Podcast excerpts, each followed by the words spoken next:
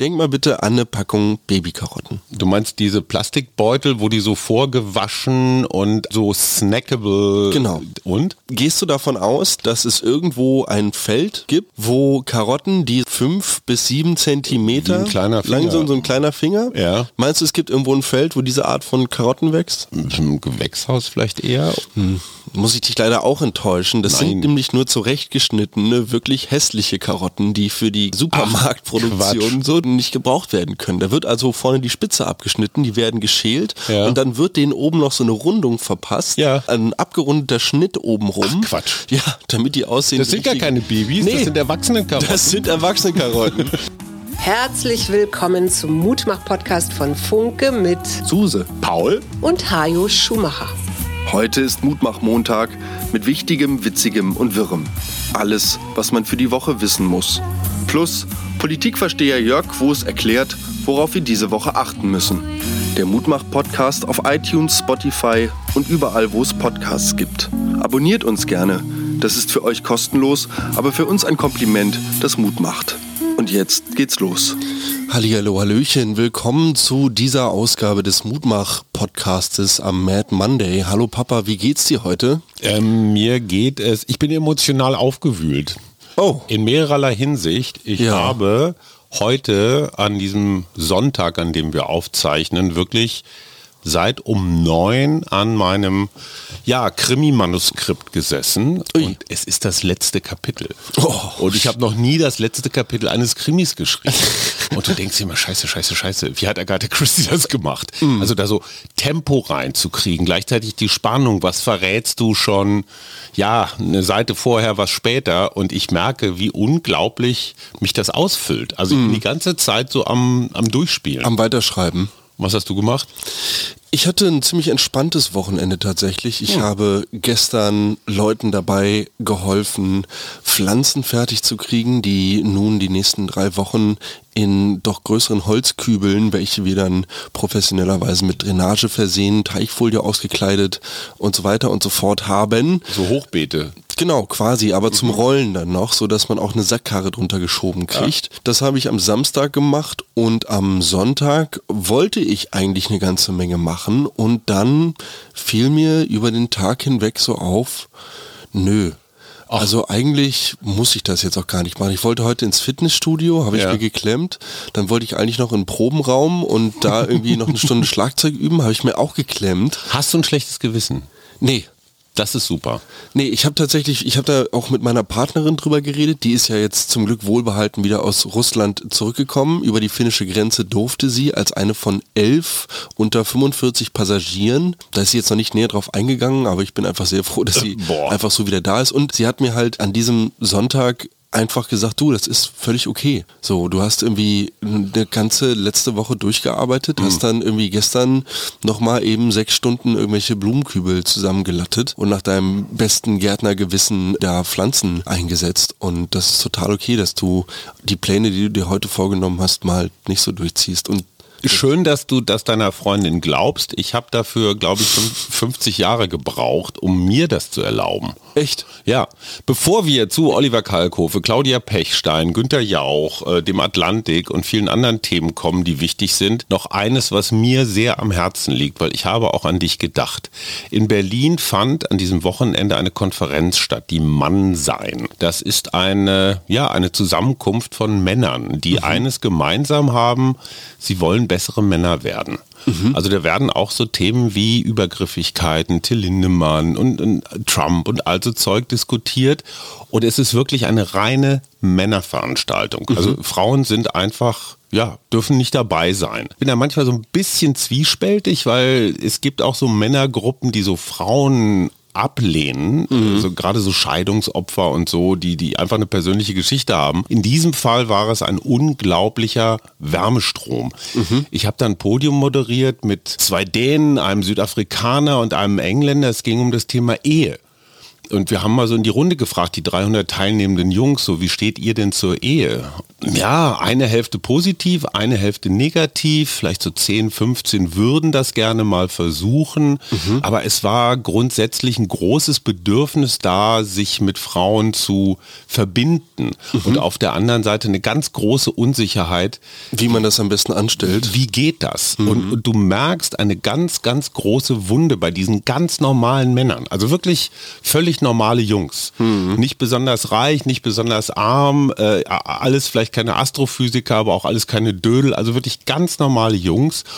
Diese Wunde heißt, ich habe das Gefühl, ich werde von vielen Frauen als potenzieller Vergewaltiger, Lustmolch, Unterdrücker. Mhm. Also die gucken mich nur an und denken schon, ich bin ein Schwein. Mhm. Und das ist ganz tief drin. Mhm. Dabei sind die überwiegend wahrscheinlich gar keine Schweine.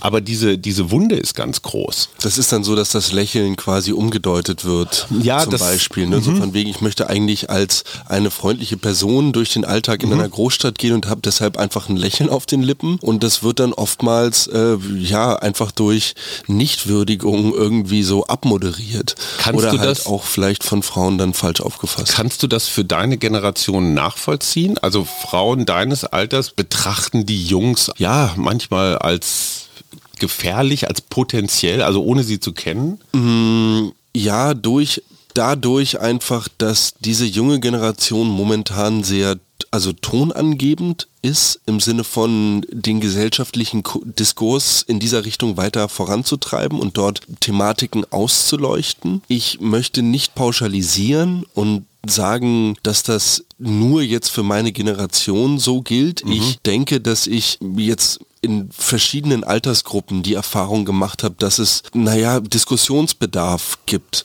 tatsächlich, ja. wie Grenzen, wie Annäherung, wie Umgang miteinander neu definiert werden kann und ja. auch sollte. Was ich noch interessant fand, Pickup-Artists. Ja, völliger Schwach. Also, och, Sagt dir was? Ja, na, also klar, ich, wenn, du, wenn du dich ein bisschen auf YouTube rumtreibst, was tatsächlich auch heute eins meiner Themen wäre, ja. wenn wir jetzt mal ein bisschen Fahrt in dieser Montagsfolge aufnehmen, ist äh, voll davon. Und ich, das ging ja irgendwie auch alles los, indem halt einfach so Mädels auf der Straße dann angesprochen wurden und zu irgendwelchen, im Zweifel ja intimen Sachen auch befragt wurden. Also geht es dann ganz viel um so Sexumfragen ja, aber, aber ganz kurz zur Erklärung. Pickup Artist klingt ja irgendwie erstmal. Als ob du so eine Leibniz-Süßigkeit total. Als ob du damit Kunststücke Kunstfrei. machen würdest. Nein, die Übersetzung lautet so viel wie Anmach Profi. Genau, und die Jungs haben natürlich alle ein Webinar oder ein Online-Seminar, wo du dann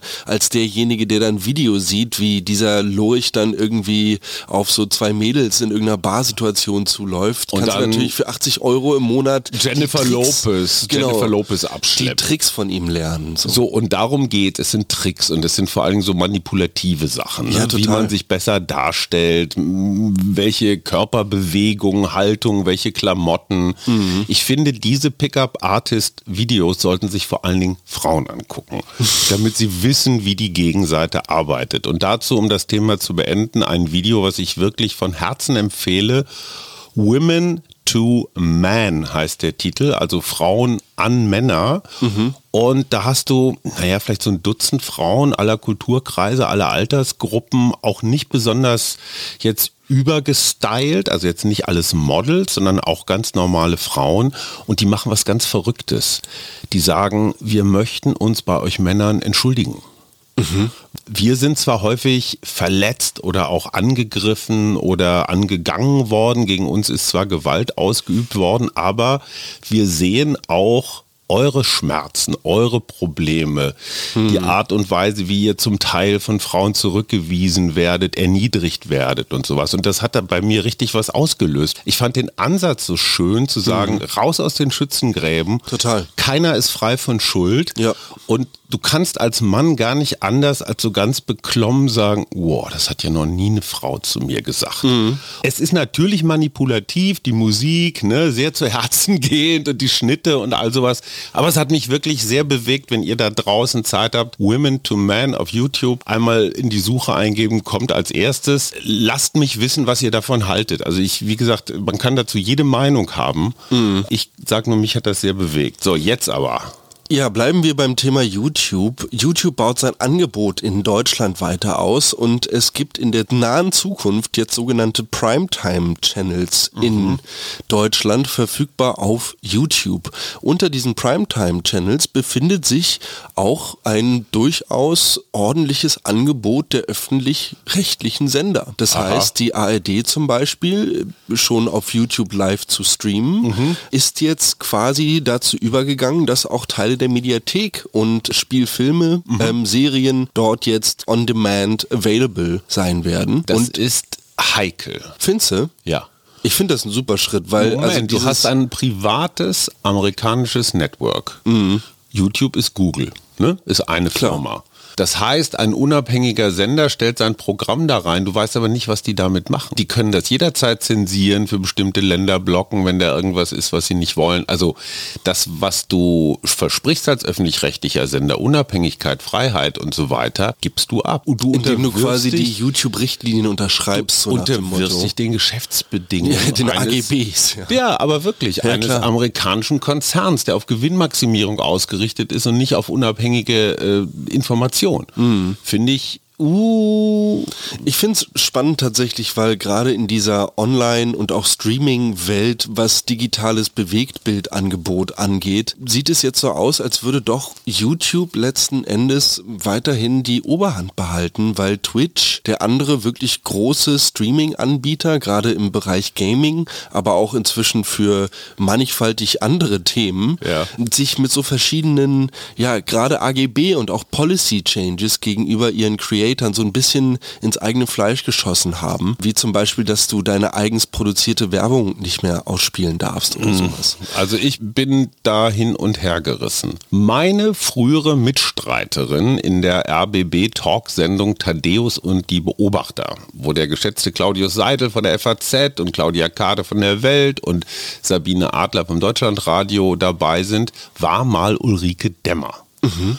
Dann ist Ulrike Dämmer stellvertretende Regierungssprecherin bei Angela Merkel geworden. Und jetzt ist sie zur RBB-Intendantin gewählt worden. Eine Journalistin, die Regierungssprecherin wird, die dann wieder Intendantin wird. Mhm. Viele Leute sagen, das ist heikel. Du kommst mhm. quasi direkt aus dem Kanzleramt. Okay, das war ein anderes Kanzleramt, das mhm. war das Merkel-Kanzleramt. Aber dieser Verdacht, dieser Ruch, dass da die Politik irgendwie direkt in die Intendanz reingeht, mhm. die kriegst du nicht ganz ausgeräumt. Wobei Ulrich Wilhelm, vorheriger Regierungssprecher bei Angela Merkel, ist auch direkt Intendant Intendant vom BR geworden. Ja, war das jetzt nicht auch so, dass diese Intendantenstelle irgendwie ausgeschrieben wurde, aber für ja, ja. irgendwie einen Bruchteil des Gehaltes? Und dann hat doch einer der Bewerber auch irgendwie gesagt, er zieht jetzt seine Bewerbung zurück, weil den Job macht er für das Geld so auf keinen Fall. Seine Entscheidung.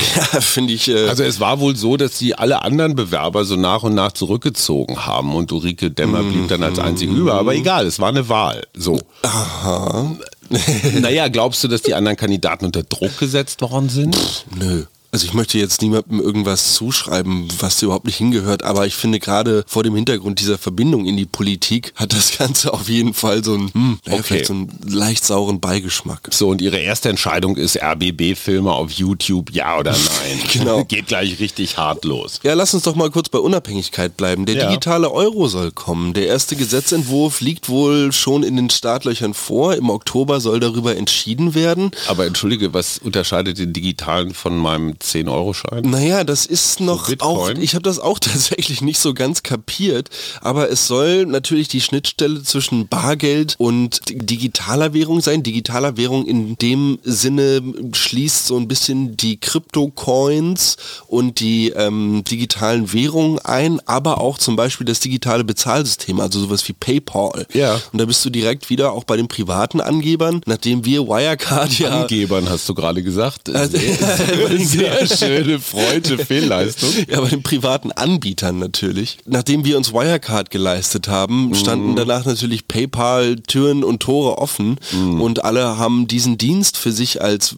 ja, willkommen angenommen und für manche Menschen gehört das gerade für kleinere Businesses zum täglichen Geschäft dazu. Naja, aber trotzdem, ich muss doch auch bei PayPal meine realen Euros, die auf meinem Konto sind, eigentlich ja auch digital. Ne? Genau, und Es ich- hat ja niemand da ein Schließfach mit der entsprechenden Summe So. auf meinen Namen. Genau, und es ist halt nicht, also es ist noch was anderes als dein privates Geld, Ja. aber es scheint so, als könntest du dann quasi den digitalen Euro von der EZB kaufen, weil das dann wirklich eine Währung der Europäischen Zentralbank ist Eine Zweitwährung? Mhm. und du dann diese Zweitwährung wiederum zu anderen Raten halt damit bezahlen kannst. So. Ich bin so unfassbar konservativ, was Gelddinge angeht. Ey, nur der Schein ist wirklich rein. Ja. Bares ist Wahres. Das da, ist, ist, genau, da wird ja gesagt, ich meine Schwarzarbeit, Drogendealerei, eine- Prostitution. klar. es läuft echt noch eine ganze Menge über Bargeld, was irgendwie so nicht sein sollte. Auf der gleichen Seite, ja, läuft es mir auch kalt den Rücken runter, wenn ich darüber nachdenke, dass auf einmal jedes Bier auf irgendwelchen Servern irgendwo auftaucht oder so. Das finde ich ganz, ganz crazy. das heißt, die Polizeikontrolle könnte dann über dein digitales wär- Bezahlen gucken, wie viel Bier hat Wie viel hast du gesoffen? Genau. Auf welcher Promille muss er sein?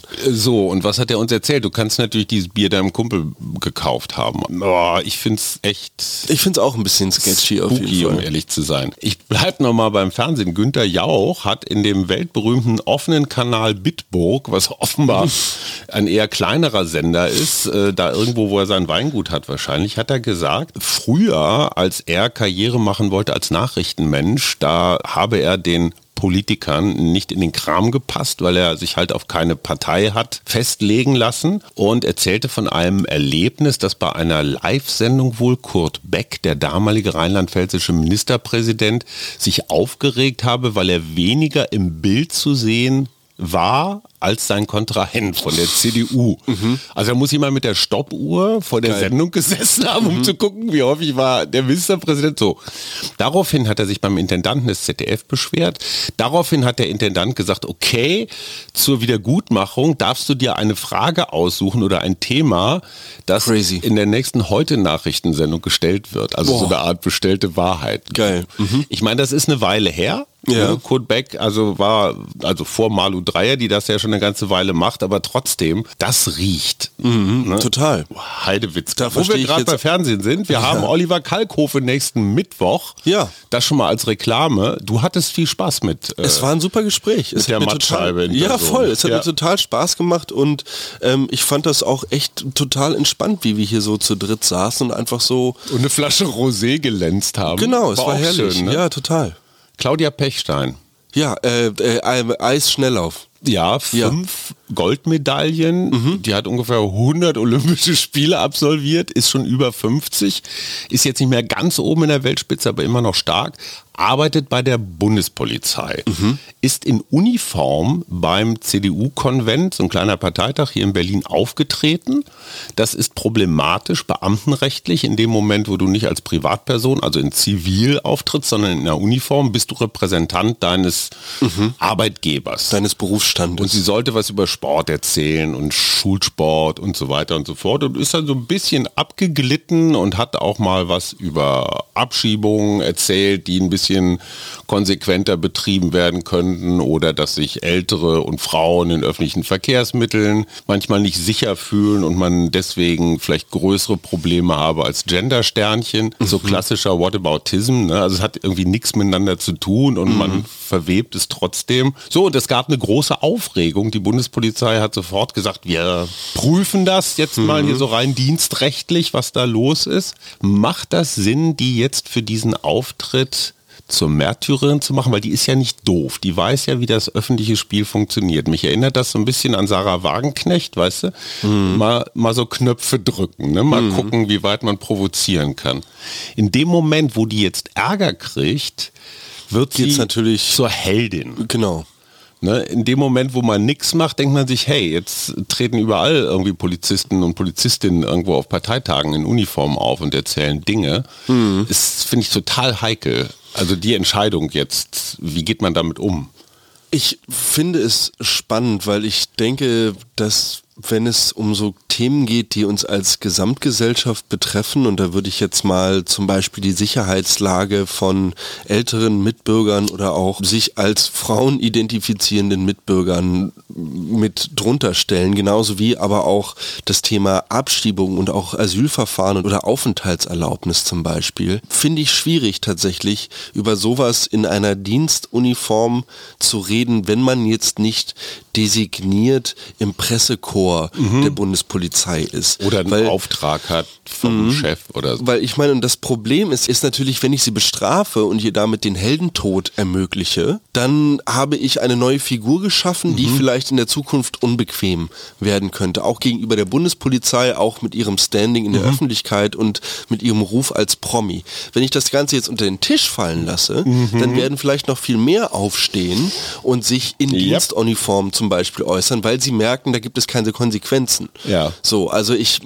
Heikel, ne? Ja, man müsste das irgendwie eigentlich unter Verschluss halten und glaube, es war von deinem Kollegen Henry Glass das Hörspiel, also ich mhm. sage jetzt journalistischen Kollegen Henry Glass mhm. natürlich, wo es darum ging, dass ein österreichisches Journalistenkredo um Politiker quasi so von der Bildfläche verschwinden zu lassen, aber auch Promis, nicht genannt soll er werden. Mhm. Also nicht mehr drüber reden. Die schlimmste Strafe ist, ignoriert zu werden. So. Und wenn man dann einfach bestraft und dann ignoriert wird, so, dann beweist man damit zumindest noch die Arroganz, die man vielleicht braucht, um sich dann gegen das nächste Ding irgendwie gewappnet zu haben. So. Die Währung lautet Aufmerksamkeit. Total. Und wenn du keine kriegst, bist du tot. Äh, Preußen Münster.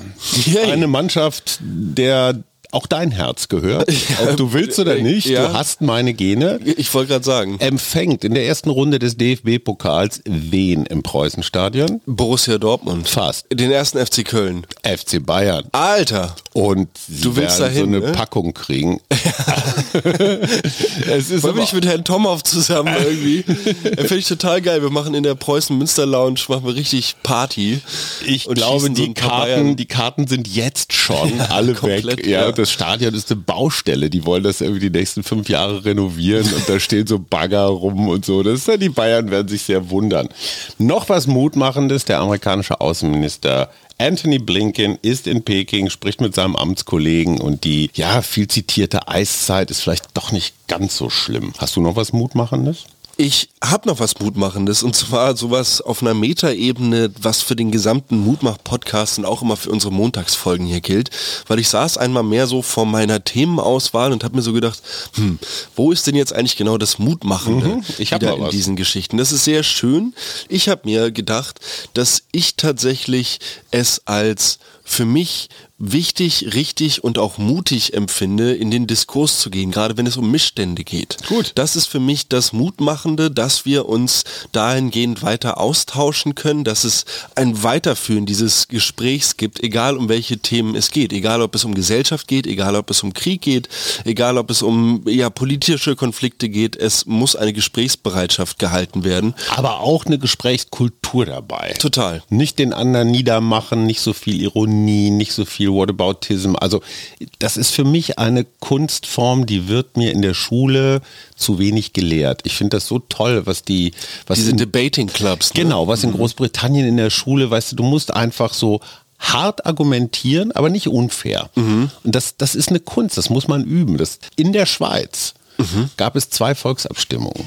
Aha. Die erste war über Klimaneutralität 59 Prozent der Schweizer haben sich dafür ausgesprochen, dass die Schweiz, die im Moment noch drei Viertel ihrer Energie importiert, klimaneutral wird bis 2050. Mhm. Und äh, auch da geht es um Heizung, Umbau und so weiter. Und ja, mehrheitlich dafür abgestimmt mit finanziellen Hilfen und so weiter geht das. Das zeigt, man kann so ein Heizungsthema auch durchaus nach demokratischen Regeln entscheiden, ohne dass man sich vorher den Schädel einschlägt. Und was sie noch beschlossen haben, das finde ich noch viel bemerkenswerter, dass es äh, eine Mindestbesteuerung für große Konzerne gibt. Mhm. Viele Konzerne sitzen in der Schweiz, weil da jeder Kanton so seine eigenen Steuerrechte hat.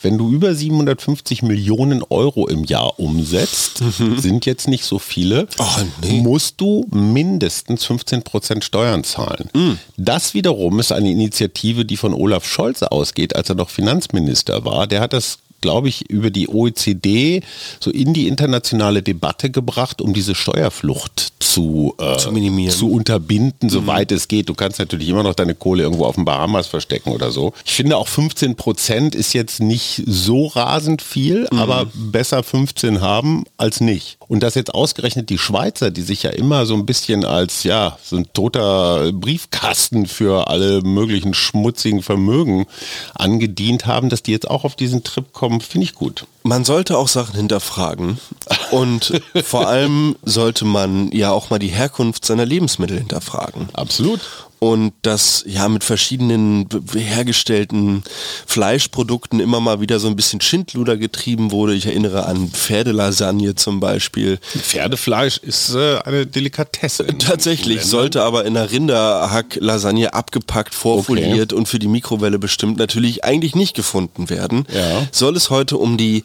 Babykarotte gehen. Die Babykarotte? Die Babykarotte.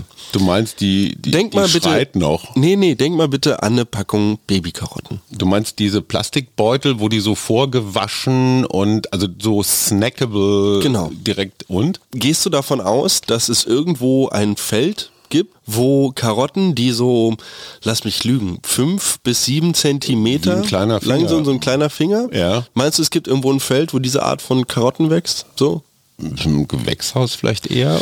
Hm muss ich dich leider auch enttäuschen. Das Nein. sind nämlich nur zurechtgeschnittene, wirklich hässliche Karotten, die für die quasi Supermarktproduktion Ach, so doch im weiteren Sinne nicht gebraucht werden können. Da wird also vorne die Spitze abgeschnitten, die werden geschält ja. und dann wird denen oben noch so eine Rundung verpasst. Ja. Ein abgerundeter Schnitt oben rum. Ach, Quatsch. Ja, damit die aussehen. Das sind gar keine Babys, nee, das sind Erwachsenenkarotten. Das sind Erwachsenenkarotten, die sie dort einfach in so Babypyjamas, also nackt, ja, einfach zur Schau. Das heißt, die Babykarotte ist eigentlich nichts anderes anderes als Inklusionsgemüse, was jetzt auf richtig, auf Norm was auf Kommerz, wurde. was auf Kommerz gemacht wurde. Ich meine, aus dem Rest wird dann halt irgendwie Coleslaw oder Pharmasalat oder so mit ein bisschen Kohl und Mayo zusammen gemacht. Aber besser als wegschmeißen. Ja, total. Also ich finde auch, ich, die Lüge so, ne, da snack ich doch gerne mal so einen Beutel Babykauch. Wir feiern übrigens gerade in Berlin das nur zwischendrin, äh, die Special Olympics, was echt super ist. Die ganze Stadt ist voll von Athleten und ich finde das so viel ursprünglicher und so viel echter und so viel herzlicher. Es ist geil. Ich habe ich hab mindestens drei Länderteams in so City-Sightseeing-Bussen von oben bis unten. Ja, siehst du so Trikots durch super, die Fenster. Ne? Super geil. Ich habe ja. neulich die montenegrinische Nationalmannschaft mit einem, äh, ich weiß gar nicht mehr, was ich gesagt habe, irgendwas montenegrinisches jedenfalls. Die standen am Brandenburger Tor. Der liebe Jörg Quos lässt sich entschuldigen. Er hat sich mal einen halben Tag freigenommen, sitzt auf irgendeinem See in Brandenburg auf einem Bötchen. Geil. Und angelt hat hoffentlich eine Angel, ein gutes Glas Wein in der Hand. Und lieber Jörg, wir grüßen dich von hier. Total. Und wer immer einen Quos Mangelschmerz verspürt, kann zum Beispiel auf morgenpost.de den wunderbaren Newsletter von Jörg Quos abonnieren. Da steht alles drin. Jörg, wir verzeihen dir, wir lieben dich trotzdem. Weiter so. Ich habe noch eine bizarre Meldung, die passt so ein bisschen zur Babykarotte. Der Atlantik erwärmt sich gerade besonders schnell. Mhm. Warum? Weil ganz offenbar die Menge der Schwebstoffe, die durch die Schornsteine der Schiffe produziert werden, also Vulgo Ruß, weniger geworden ist. Dadurch knallt die Sonne noch krasser unmittelbarer aufs Wasser. Das heißt, Luftverschmutzung ist eine Art von ja, Wärmeschild. Die verschmutzte Luft hat verhindert, dass sich das Wasser besonders schnell aufheizt. Oh, das klingt. Jetzt wird die Luft sauberer, aber das Wasser wärmer, was wiederum die ganzen anderen Folgen hat, ne, für Tiere, Pflanzen und so weiter. Ich finde das eine so vertrackte Situation. Alle Schwerölproduzenten und Reedereien um den Globus Jubeln. entkorken gerade irgendwie die nächsten Magnum-Buddeln so. Da gab es übrigens echt ein sehr, sehr interessantes Stück auch von Jan Böhmermann auf YouTube zu finden über, naja, so das deutsche Schifferei und das deutsche auch so Containertransportrecht Mhm. Ja, ja, ja. über den Seeweg, die zahlen ja irgendwie so 1,2 Prozent Steuern. Ja, weil die alle so. irgendwo in Malta oder auf den Bahamas. Genau, da fährt so halt niemand sind. unter deutscher Flagge und das wurde dann irgendwie auch so weit getrieben, dass ein Schiff, was einer deutschen Reederei gehörte, aber natürlich unter einer anderen Flagge fuhr, aufgrund von Lohnkostenersparnissen, durfte aus Australien nicht mehr auslaufen, Mhm. weil die Arbeitsbedingungen an Bord so unterirdisch waren, zu wenig wenig Wasser, zu wenig Essen, seit so und so lange nicht an Land gewesen. Ja, ja, das sind diese armen Schweine Boah. aus Burma oder von den Philippinen oder so. Das Brutal. ist echt schlimm, was da passiert. Fährt Fritz mit, eigentlich mit dem Boot nach Argentinien? Nö. Weil so nördlich von Argentinien, vor der Küste von Uruguay, Ja. ist 1939, ziemlich zum Anfang des Zweiten Weltkriegs, ein deutsches Schiff untergegangen unter Kapitän Hans Langsdorff.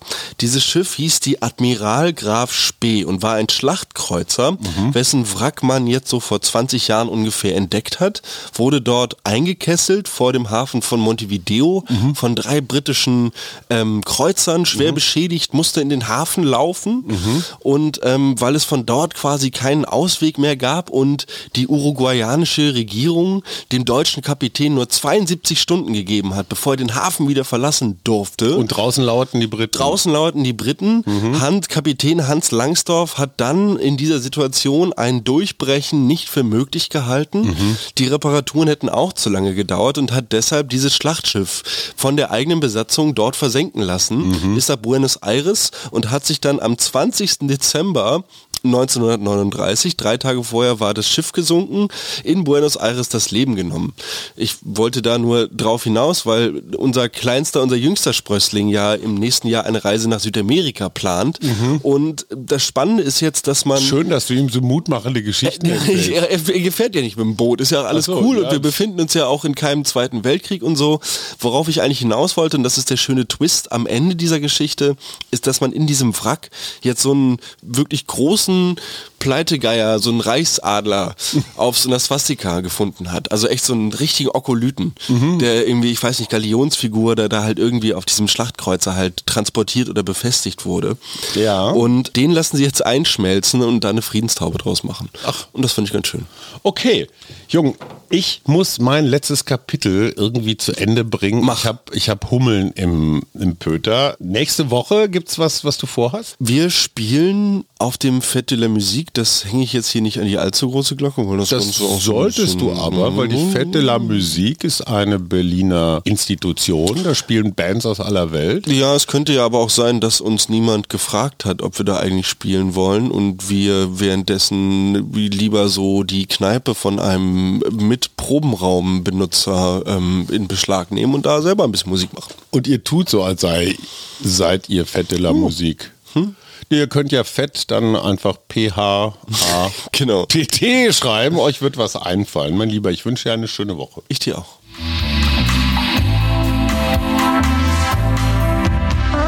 Das war der Mutmach-Podcast von Funke. Jeden Montag, Mittwoch, Freitag ganz frisch. Unterstützt uns bei steady.fm, folgt uns auf Instagram oder hinterlasst gerne eine nette Bewertung. Wir hören uns.